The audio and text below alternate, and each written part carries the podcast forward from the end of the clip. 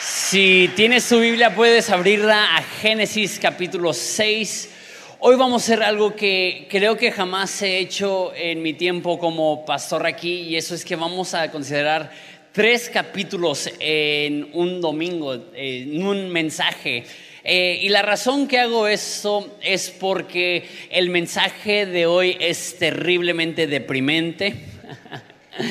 Entonces, en vez de alargarlo a lo largo de varias semanas, vamos a ver varios capítulos. Y aparte es la misma historia, entonces no creo que sea difícil ver tantos capítulos. La historia del diluvio, muy famoso, eh, es de Génesis 6 al 9. El 9 se enfoca en el pacto que hace Dios con Noé y con, con el mundo, entonces eso lo veremos aparte. Hoy vamos a ver únicamente la historia del diluvio de Noé. Entonces lo que vamos a hacer, y voy a necesitar un poco de apoyo eh, de ustedes, es que vamos a leer eh, los tres capítulos. Y la razón que digo que necesito un poco de apoyo de ustedes es que yo me conozco a mí, no voy a hablar por ti, pero cuando alguien está leyendo y no está haciendo contacto visual con la audiencia, es bien fácil desconectarte y checar el teléfono y como que no estar al pendiente, pero realmente necesitas seguirle el hilo a la historia, entonces te estamos ayudando, lo vamos a tener en pantallas, pero por favor lee conmigo, no en voz alta, pero, pero acompáñame a leer, porque voy a estar leyendo unos cinco minutos. Entonces vamos a iniciar en Génesis 6, capítulo 5 y leeremos hasta el final del capítulo 8. ¿Están listos para acompañarme? A ver si sale en pantalla. Dice así.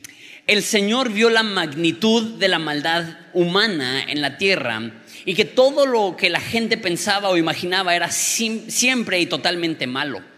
Entonces el Señor lamentó haber creado al ser humano y haberlo puesto sobre la tierra y se le partió el corazón. Entonces el Señor dijo, borraré de la faz de la tierra a esta raza humana que he creado. Así es, destruiré todo ser viviente y todos los seres humanos y a los animales, todo, eh, a los animales grandes y a los animales pequeños que corren por el suelo, aún a las aves del cielo, lamento haberlos creado. Pero Noé encontró favor delante del Señor. Ese es el relato de Noé y su familia. Noé era un hombre justo, la única persona intachable que vivía en la tierra en ese tiempo y anduvo en íntima comunión con Dios. Noé fue padre de tres hijos, Sem, Cam y Jafet.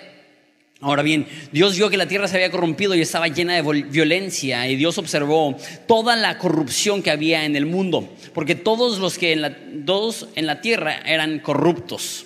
Entonces Dios le dijo a Noé, he decidido destruir a todas las criaturas vivientes porque han llenado la tierra de violencia. Así es, los borraré a todos y también destruiré la tierra. Construye una gran barca de madera de ciprés y cubre la combrea por dentro y por fuera para que no le entre agua. Luego construye pisos y establos por todo su interior. Haz la barca de, 180, de 138 metros de longitud, 23 metros de anchura y 14 metros de altura.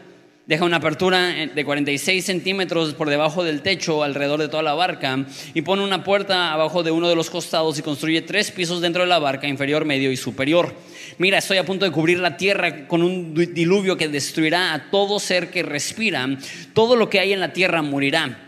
Pero confirmaré mi pacto contigo, así que entren en la barca tú, tu mujer, tus hijos y sus esposas. Métete a la barca contigo una pareja, macho y hembra, de cada especie de animal a fin de mantenerlos vivos durante el diluvio. Una pareja de cada especie de ave, de animal, de animal pequeño que corre por el suelo eh, vendrá a ti para mantenerlos con vida y asegúrate de llevar a bordo suficiente alimento para tu familia y para todos los animales. Entonces Noé hizo exactamente como Dios le había ordenado. Capítulo 7. Cuando estuvo preparando, el Señor dijo a Noé, entra a la barca con toda tu familia porque puedo ver que entre todas las personas de la tierra solo tú eres justo. Toma contigo siete parejas, macho y hembra, de cada animal que yo he aprobado para comer y para el sacrificio, y toma una pareja de cada uno de los demás. Toma también siete parejas de cada especie de ave. Tiene que haber un macho y una hembra en cada pareja para asegurarlas que sobrevivan todas las especies de la tierra después del diluvio. Dentro de siete días haré que descienda la lluvia sobre la tierra y lloverá durante cuarenta días y cuarenta noches hasta que yo haya borrado de la tierra todos los seres vivos que he creado. Así que Noé hizo todo conforme el Señor le había ordenado. Noé tenía 600 años cuando el diluvio cubrió la tierra. Subió a bordo de la barca para escapar del diluvio junto con su esposa, sus hijos y las esposas de ellos. Y con ellos estaban todas las diferentes especies de los animales, los aprobados para comer y para el sacrificio y los no aprobados, junto con todas las aves y los animales pequeños que corren por el suelo. Entraron en la barca por parejas, macho y hembra, tal como Dios lo había ordenado a Noé. Después de siete días las aguas del diluvio descendieron y cubrieron la tierra. Cuando Noé tenía 600 años, el día 17 del segundo mes, todas las aguas subterrenales entraron en erupción y la lluvia cayó en grandes torrentes desde el cielo. La lluvia continuó, continuó cayendo durante 40 días y 40 noches. Ese mismo día Moisés, perdón, Noé había entrado en la barca con su esposa y sus hijos, Sem, Cam y Jafet, y sus esposas, las esposas de ellos. Con ellos había con ellos en la barca había parejas de cada especie de animal, domésticos, salvajes, grandes y pequeños, junto con las aves de cada especie. Eh, de dos en dos entraron en la barca en representación de todo lo vivo que respira. Entraron macho y hembra de cada especie, tal como Dios había ordenado a Noé. Luego el Señor cerró la puerta detrás de ellos y durante 40 días las aguas del diluvio crecieron hasta que cubrieron la tierra y elevaron la barca por encima de la tierra. Mientras el nivel del agua subía más y más por encima del suelo, la barca flotaba a salvo sobre la superficie. Finalmente el agua cubrió hasta las montañas más altas de la tierra, elevándose casi siete metros por encima de las cumbres más altas. Murieron todos los seres vivos que habían en la tierra, las aves, los animales domésticos, los animales salvajes, los animales pequeños que corren por el suelo y todas las personas. Todo lo que respira y, vivía sobre la tierra firme murió. Dios borró de la tierra todo ser vivo, las personas, los animales, eh, los animales pequeños que corren por el suelo, las aves del cielo, todos fueron destruidos destruidos y las únicas personas que sobrevivieron fueron Noé y los que estaban en la barca. las aguas del diluvio cubrieron la tierra durante 150 días. Capítulo 8. Entonces Dios se acordó de Noé y de los animales salvajes y domésticos que estaban con él en la barca y envió un viento que soplara sobre la tierra y las aguas del diluvio comenzaron a retirarse y las aguas subterráneas dejaron de fluir y se tuvieron las aguas torrenciales que caían del cielo. Entonces las aguas del diluvio se retiraron de la tierra de forma gradual después de 150 días. Exactamente cinco meses después de que comenzó el diluvio, la barca se detuvo sobre las montañas de Araat, que es hoy en día en Turquía. Dos meses y medio más tarde, mientras las aguas seguían bajando, otras cumbres se hicieron visibles.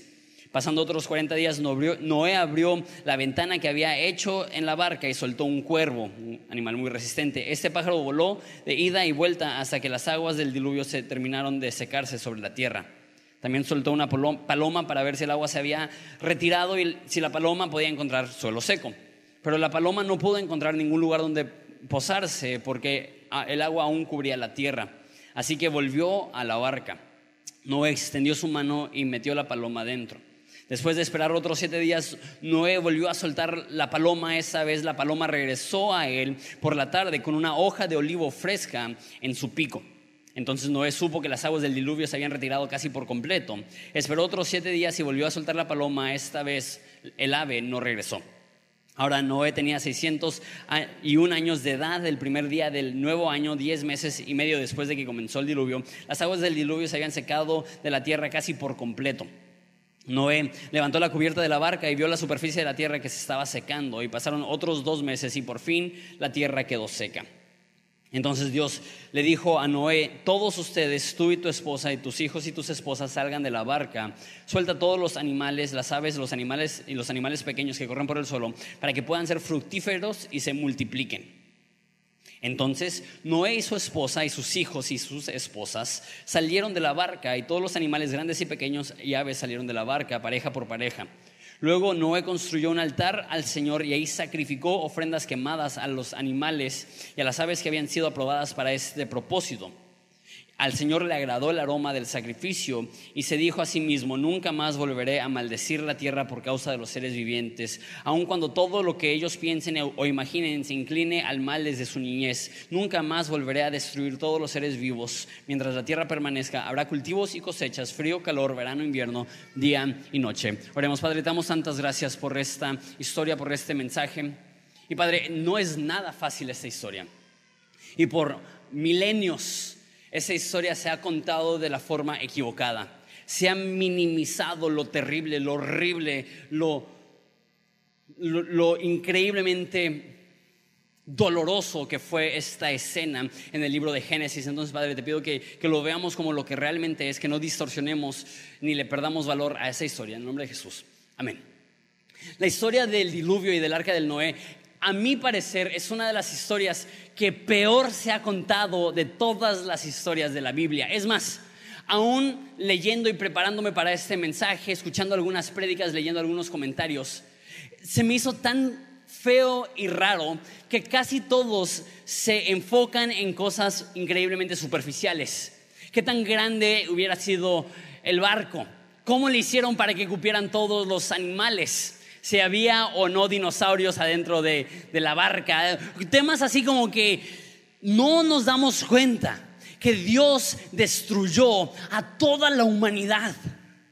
Ese, aparte del, del, momento donde Jesús murió, es el momento más oscuro en la historia humana y de alguna forma le hemos quitado todo ese sentimiento de desesperación y de dolor y de alguna forma, no lo entiendo por qué, esta se convierte en una historia favorita para contarle a los niños. E, está horrible. Y de alguna forma la domesticamos y le decimos a los niños, mira los animalitos. Y si les contáramos la historia como realmente es, la tierra era tan violenta y tan injusta y tan corrupta que Dios mandó un, aguacero tan terrible que todo ser humano se sofocó bajo el agua, se ahogó. Y había cadáveres flotando. A lo, lejos que podías ver, había cadáveres de humanos pudriéndose, la peste de la carne. Los niños ¡no! Y pintamos el arca. Y ponemos a, a Noé como este, casi casi como Santa Claus gordito, alegre, sonriendo. Hasta las jirafas y los elefantes salen sonriendo en las imágenes que tenemos del arca. Yo digo, ¿en qué momento alguien vio esa historia y dijo, eso está perfecto para contarle a los niños? esa es clasificación C y lo que le sigue es la historia más horrenda, más terrible más terrorífica de toda la Biblia.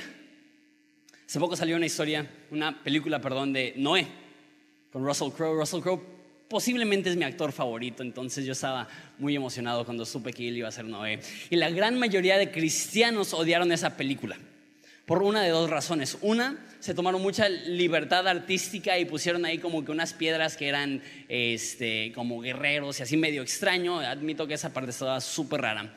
Pero la otra razón que los cristianos odiaron la película es porque Russell Crowe pintó a Noé como un hombre depresivo al borde de ser suicida.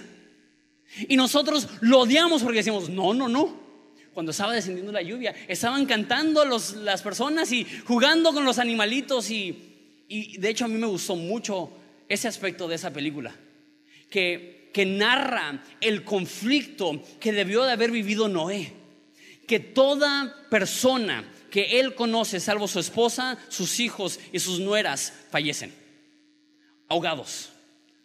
¿Puedes imaginarte una peor forma de morir? Me imagino que Muchos oyeron a los cerros. Los más fuertes fueron los, últimos en morir, los más débiles, los ancianos, los, niños se ahogaron primero, esperando en techos de las casas, subiéndose a, los cerros y, poco a poco los gritos van disminuyendo y disminuyendo y disminuyendo. las personas peleando por su vida pierden la vida y están Noé y su familia escuchando los golpes de las personas desesperadas, queriendo entrar al barco gritando, sofocándose. De repente, después de un tiempo, un silencio terrible donde ellos saben, todos han muerto. Esa historia es horrible. Por eso les digo que no quiero quedarme aquí muchas semanas porque no quiero estar deprimido. Ayer estaba preparando esto y mi esposa hablándome así como que no me hables, estoy deprimido. Es una historia terrible. Ahora, como, como dije, una de las cosas que también me frustra es cómo manejan los predicadores esta historia. ignorando absolutamente la tragedia y se enfocan, sí, es que el arca medía e-, este tamaño y flotaba arriba del agua y, y, si acomodan bien los animales, y si hubieran llevado animales bebitos, si hubieran cabido todos. Es, la, la, Biblia eh, eh, no nos está mintiendo. Ok, qué, chido que, que se pueda racionalizar que esto pudo haber pasado. Pero tenemos que esperarnos un momento. Es decir, ¿qué pasó? que Dios estuvo dispuesto a resetear la humanidad y que todo ser viviente muera. Tengo cinco puntos que puedo ver de este pasaje. El primero es, el hombre es malo. El hombre es malo. Dice en Génesis 5, 6, la segunda mitad, dice, todo lo que la gente pensaba o imaginaba era siempre y totalmente malo. Esa es la forma que Dios describe a la humanidad. Siempre y totalmente malo. Ahora, sé que muchos de ustedes son cristianos y nos endoctrinamos. Hay ciertas cosas que la Biblia dice que son tan locas, pero como cristianos tenemos tanto tiempo en la iglesia que ya lo aceptamos como verdad y ni siquiera lo consideramos. La mayoría de cristianos que tienen tiempo de cristianos no tienen ningún problema con decir, sí, el hombre es malo. El problema con eso es que si te sales de la iglesia, ninguna persona te va a decir que el hombre es malo. Te dirán, el hombre es bueno y de repente se equivoca, de repente comete errores, de repente la riega, pero la mayoría del tiempo es bueno. Lo que necesitamos hacer es, es recuperar la inocencia del ser humano y la Biblia nos presenta algo muy diferente y eso es que el ser humano no es bueno. El ser humano por naturaleza es malo. Y lo que sucede es que maquillamos eso. Y, somos malos con apariencia de, buenos. Y a veces hasta nos engañamos a nosotros mismos y tenemos esta noción, soy buena persona, le he hecho ganas, eh, no, no, soy un mentiroso, no, no he lastimado a nadie, no robo nada, al contrario, soy generoso con mi dinero, apoyo a diferentes personas, participo en eventos sociales, soy una buena persona. Y no estoy diciendo que eso esté malo, pero lo que estoy diciendo es que el ser humano es malo y hace cosas para maquillarse, para aparentar que es bueno. Pero si somos perfectamente, profundamente, terriblemente honestos, todos sabemos que dentro de nosotros hay una maldad terrible. Y, no, no, no siento que necesito convencerte, solamente necesito que reconozcas lo que tú ya sabes, que hay algo que está mal en nosotros en cada uno de nosotros, incluyéndome a mí o quizá empezando por mí. Yo como ser humano no soy una buena persona que de repente se equivoca, soy una persona perdida, mala, que, que en ocasiones demostraba una apariencia de rectitud, pero si rascas un poco debajo de la superficie, te das cuenta que cada uno de nosotros, nuestra alma está terriblemente perdida, estamos en tinieblas terribles. Sabes, este, enseñar verso a verso es curioso, enseñar libros completos de la vida es curioso. A mí me encanta, me encanta porque me encanta ver el libro en secuencia. Y más hoy en día que vemos series en Netflix y así, como que nos gusta tener una secuencia de, eventos. También me, gusta porque hay, hay como una, este, hay algo que siento que es muy espiritual, que es que yo no escojo los temas, el, la misma historia escoge los temas. Pero al mismo tiempo odio eso de, estudiar libros completos de la Biblia, porque no estoy seguro que yo hubiera escogido dar este mensaje. Eso no lo digo porque disfruto decirlo. Eso lo digo consternado en mi espíritu. Porque quisiera decirte, el hombre es bueno, échale ganas, con la ayuda de Dios tú puedes.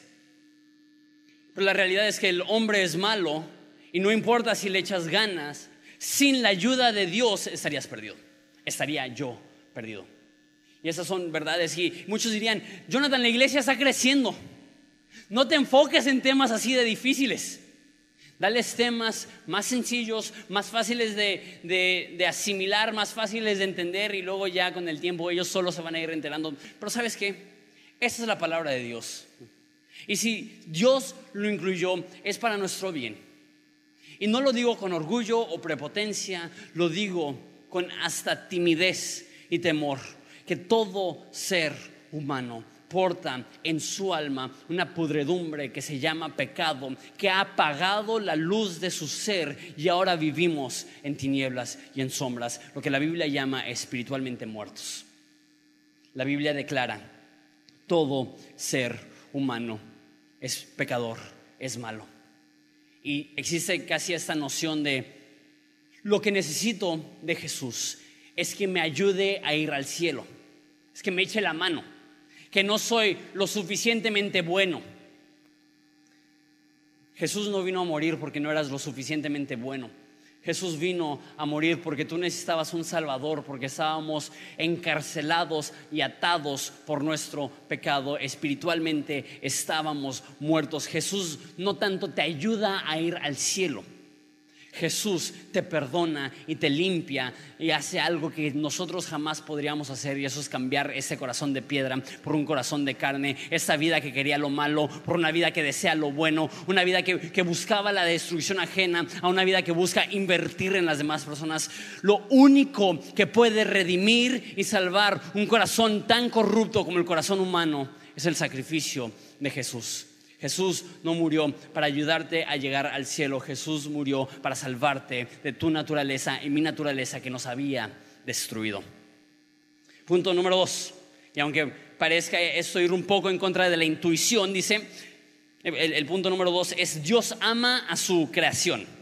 Mira el capítulo 6, versículo 6, dice, entonces el Señor se lamentó de haber creado al humano y de haberlo puesto sobre la tierra, y eso es la palabra clave, la frase clave se le partió el corazón. Necesitamos reconocer que la postura y la actitud de Dios durante el diluvio no fue una de gozo, no fue una de venganza, no fue una de enojo, no fue una de placer, fue una de un corazón roto. Que Dios veía la condición del ser humano, que había destruido la tierra, que había destruido la intimidad que él quería tener con él, que se estaba destruyendo, dice que la tierra estaba llena de violencia y de corrupción. Ve a la humanidad y se llena de tristeza. Su corazón está roto.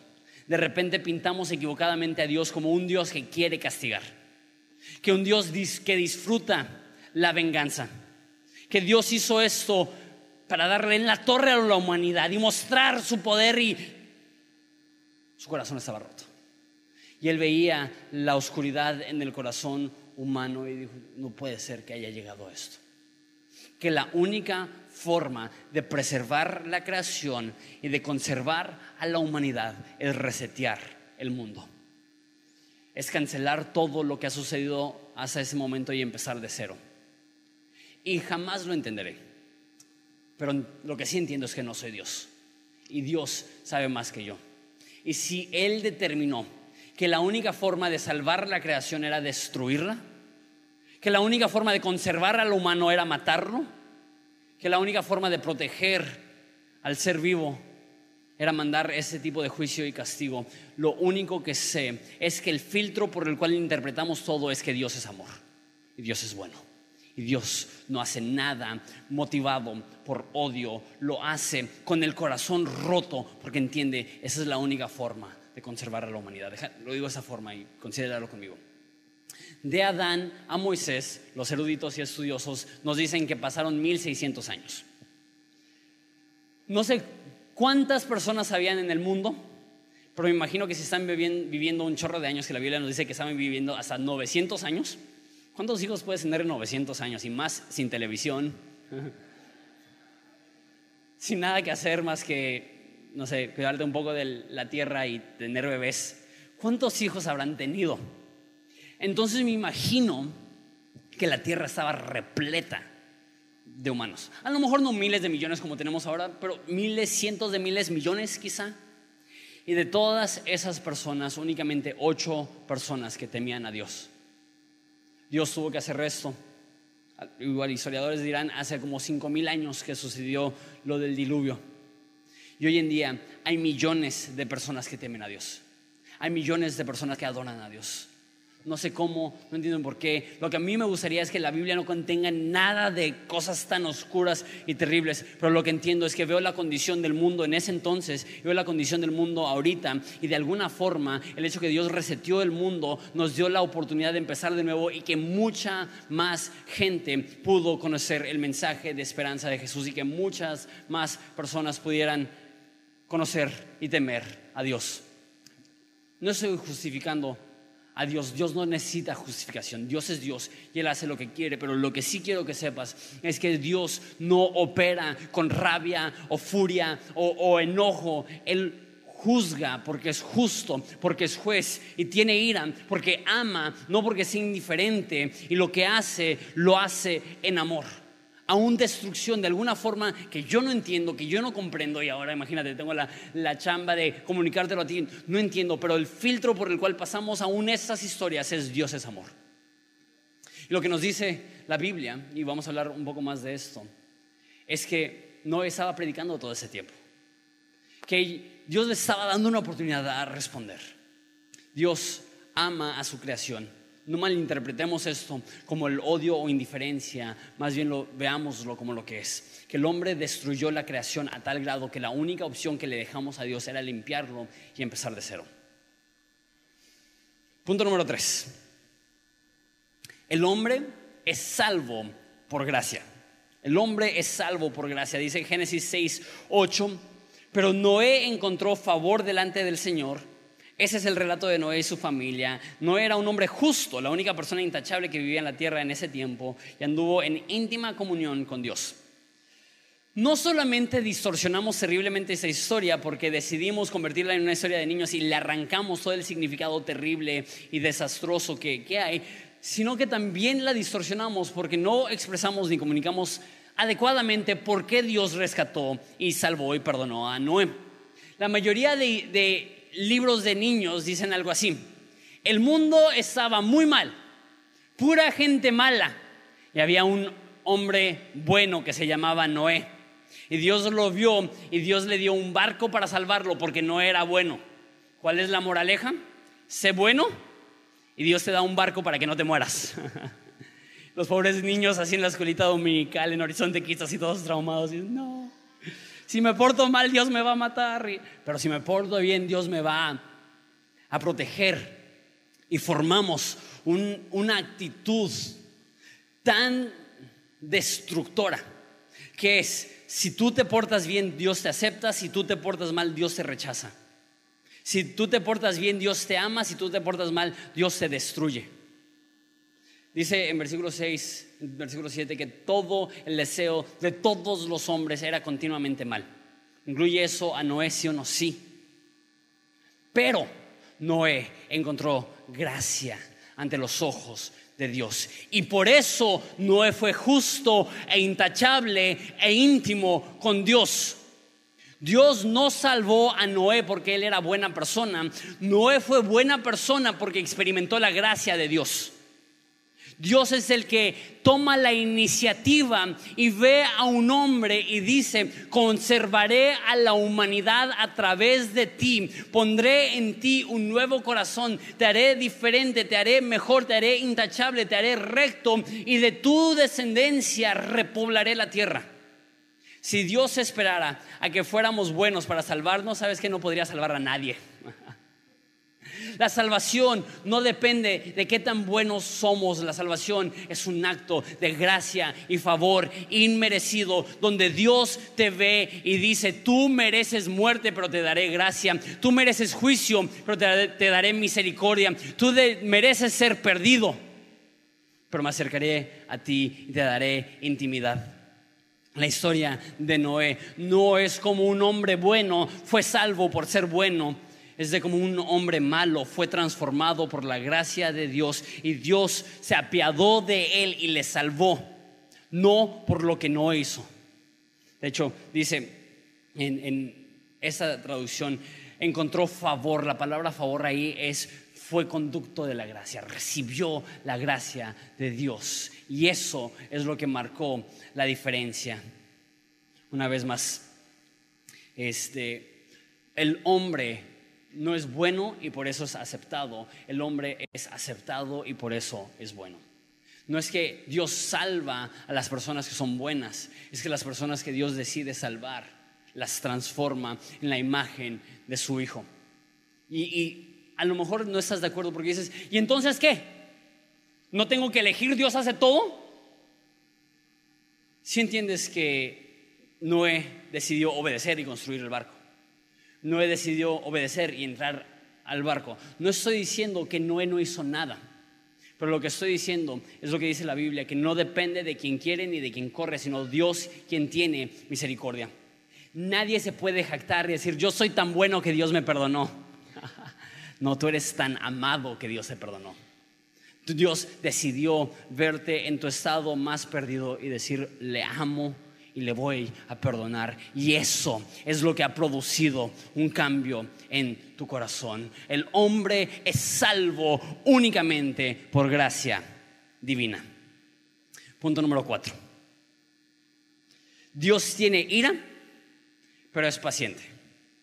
Y no confundas ira aquí con el hecho que Él quisiera el diluvio. Una vez más, esa ese lenguaje que el corazón de Dios estaba roto cuando estaba sucediendo esto. E, e, es lo mismo que vemos en Jesús, que dice que Él veía a los perdidos y era movido a compasión.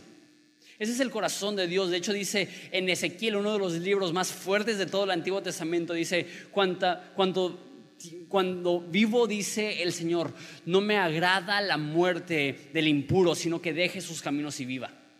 El corazón de Dios jamás es disfrutar la destrucción, pero es un Dios justo. Es un Dios que tiene que castigar la maldad y castigar el pecado. Es justo, tiene ira, pero es paciente. Es justo, tiene ira, pero te da tiempo para arrepentirte. Da varias fechas este, esta historia, este pasaje y lo que vemos es que una vez más, basado en lo que dicen las personas que saben más de la Biblia que yo, que desde el momento que Noé recibió instrucciones al momento que terminó de construir el arca, pasaron 120 años. ¿Te imaginas? ¿Alguna vez has construido algo? Yo, hace poco, hace unos años, construí eh, un, le agregué construcción a mi casa que ya existía y tardó como un año y se me hizo eterno. Ahora imagínate construir 120 años. Construía y construía. Y la pregunta es, ¿qué es lo que estaba haciendo mientras que construía? Nos dice Primera de Pedro que no era predicador de justicia. ¿Qué significa eso? Que todo el tiempo que él estaba construyendo y las multitudes se acercaban a ridiculizarlo por construir un barco en medio del desierto, por decir que iba a llover y el mundo entero iba a ser cubierto por aguas. Imagínate si eso pasara hoy en día. Imagínate si, la persona del noticiero del clima dice, ok, me acaban de llegar noticias que no sé cuándo, pero un día va a llover tanto que el Everest va a estar cubierto de agua. Regresamos a ti, Joaquín, ¿no? Eh, ¿Qué, qué haría el mundo? ¿Se burlaría? Noé todos los días predicando. Se acerca el juicio de Dios, por favor. Y todo nos indica que era para salvación para Noé y cualquier persona que creyera, cualquier persona que aceptara ese mensaje. La puerta era angosta, pero la puerta estaba abierta. Dios es paciente. Les dio 120 años para arrepentirse y no se arrepentían.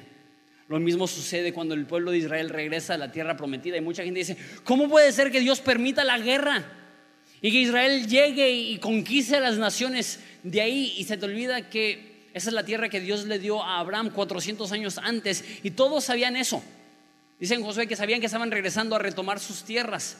Dios les dio 400 años para arrepentirse, no lo hicieron.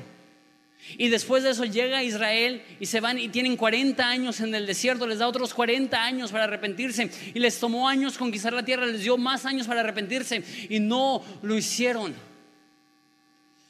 Y Dios da oportunidades para que la gente se arrepienta. Y quiero decir esto. con, con la preocupación más seria que lo pueda decir. Hay personas que vienen a la iglesia cumpliendo una labor religiosa, queriéndose sentir bien porque sienten que así están cumpliendo con, con una labor espiritual, pero realmente no tienen una intimidad con Jesús, realmente no han recibido el perdón que Él nos ha ofrecido a través de su sacrificio. No ha habido un cambio absoluto en su corazón. Siguen maquillando su vida. Siguen siendo hombres malos con la apariencia de, bondad y de rectitud. Hay personas aquí que han rechazado el mensaje de Jesús. Y la Biblia dice que todos nos vamos a enfrentar al juicio. Ya sea que Jesús regrese a juzgar a los vivos y a los muertos o que un día tú mueras y la Biblia dice que es dado al hombre morir una vez y después de eso el juicio. Y necesitas saber que si tú estás aquí es la misericordia de Dios advirtiéndote una vez más. Llegará el momento donde tendrás que ponerte a cuentas con Dios. Y si rechazaste el regalo de salvación de Jesús, no habrá perdón para ti. Y la ira de Dios es algo real. Y la Biblia dice que Él es paciente. Él está esperando y Él te da una y otra y otra y otra oportunidad para que te arrepientas, le des tu vida, recibas el mensaje de salvación y de esperanza que hay en Jesús. Te ruego de lo más profundo de mi ser. La eternidad existe. El juicio existe, el infierno existe, la ira de Dios existe. Y la única forma de evadir el juicio y la ira de Dios es recibir el perdón que solamente puede encontrarse a través de la cruz de Jesús.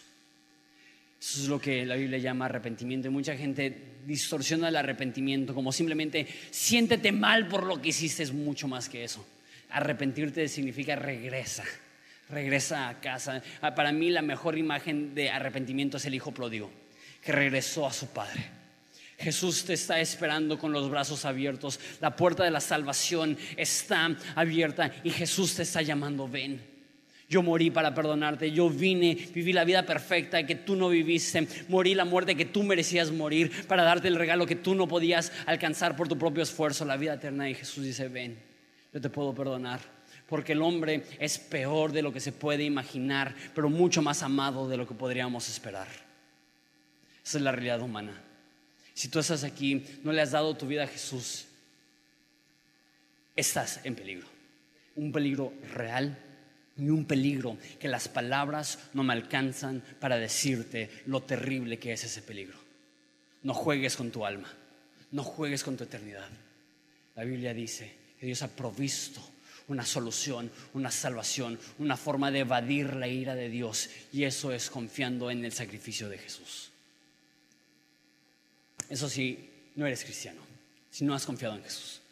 Deja también tomar un segundo para hablar con la misma franqueza y seriedad con los cristianos. Necesitamos tener urgencia. Cada persona que vemos es una alma que tiene un destino eterno y pasarán la eternidad disfrutando la presencia de Dios o pasarán la eternidad sufriendo bajo las consecuencias de su pecado. Y tenemos que en amor servirles en amor mostrarles cariño, en amor mostrarles amabilidad, en amor alimentar al hambriento, en amor acobijar al desnudo, en amor luchar para la justicia para aquellos que han sido víctimas de injusticia. Pero no es suficiente sembrar amor en el mundo, sino también les decimos la realidad y eso es que Jesús murió para salvar no solamente sus vidas en ese momento, sino sus almas de la perdición eterna que le espera a cualquier persona que rechaza a Jesús. La iglesia necesita tener un sentir de urgencia. Que cada persona que vemos no es una persona temporal, es una persona eterna que sus acciones referentes a Jesús determinarán si son salvos o si son perdidos. Por favor, te ruego, si eres cristiano, no de una manera brutal y no de una manera eh, eh, llena de orgullo, sino llena de paciencia y amor y comprensión. Diles, necesitas escuchar el mensaje de salvación. Quinto y último punto. Solo un sacrificio puede apaciguar la ira.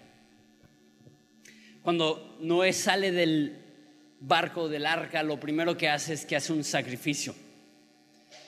Y, hay dos cosas curiosas acerca de eso. Uno es el valor de ese sacrificio, el agradecimiento que tenía con Dios por haberles salvado. Recuerda, no hay muchos animales en el mundo. Entonces el hecho que está sacrificando a un animal e, es un acto de agradecimiento muy grande. Vimos que Abel dio lo primero y lo mejor. Noé dio no de las sobras. Quedaban siete animales limpios para el sacrificio y toma uno y dice gracias por salvarme. Lo sacrifica a Dios. Pero otra cosa quizá más importante acerca de esto es que siempre que vemos un sacrificio en el Antiguo Testamento apunta al mayor sacrificio, que es el sacrificio de Jesús. Que Jesús murió y la Biblia llama la experiencia de salvación como el arca que nos salva de la ira de Dios. Eso es lo que dice segunda de Pedro. Que Jesús murió para convertirse en nosotros la herramienta para escapar de la ira de Dios. Nosotros pecamos y Dios es un Dios, un juez justo, es un Dios de justicia y merecemos el castigo. Pero Jesús murió para recibir ese castigo a nuestro favor, para sufrir la condena que tú y yo merecíamos y para ofrecernos salvación. Y una vez más, no postergues, no esperes. La Biblia tres veces habla de los últimos días como el tiempo de Noé que la gente comía, bebía y se enfocaba en sus preocupaciones. Y Noé todos los días predicando, arrepiéntanse que se acerca el juicio de Dios. Y hoy en día habemos miles, cientos de miles de predicadores a lo largo del mundo que estamos diciendo, ponte a cuentas con Dios porque regresará en cualquier momento para juzgar a los vivos y a los muertos. Y las personas dicen, uy, sí, ya se tardó dos mil años las personas cuando estaba Noé, uy, sí, no ha llovido en tanto tiempo y no tiene 120 años diciendo que va a venir el juicio de Dios y no ha venido. Y llegó el momento donde Dios derramó su juicio. No sé cuándo regresará Jesús. Lo único que sé es que debe de haber una urgencia en nosotros. Jesús ya provió el camino de salvación. No le des la espalda. Jesús te ama más de lo que te puedes imaginar. Jesús te ama tanto que murió en tu lugar, tomó el castigo que tú merecías. Porque Él quiere ofrecerte salvación.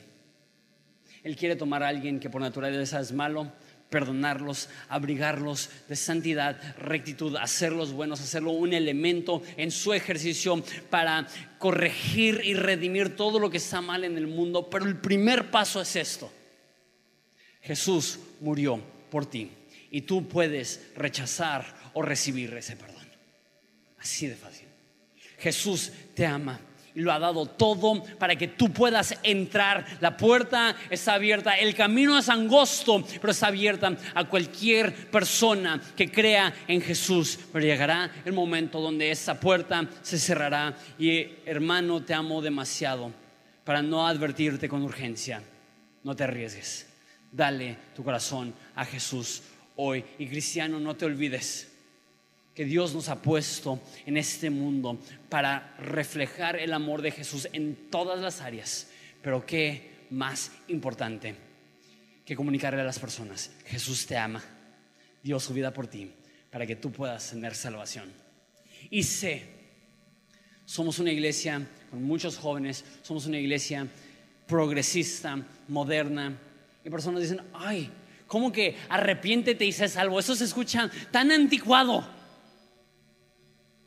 Esa es la verdad sencilla que enseña la Biblia que toda persona necesita arrepentirse para ser salva, necesita darle la espalda a su vieja vida, a su pecado y correr a los brazos de Jesús que están listos para recibir a cualquier persona que se humilla y dice, Jesús, te necesito, sálvame por favor, no llego en base a mi éxito o mi rectitud o mi justicia, llego necesitado de perdón y de salvación.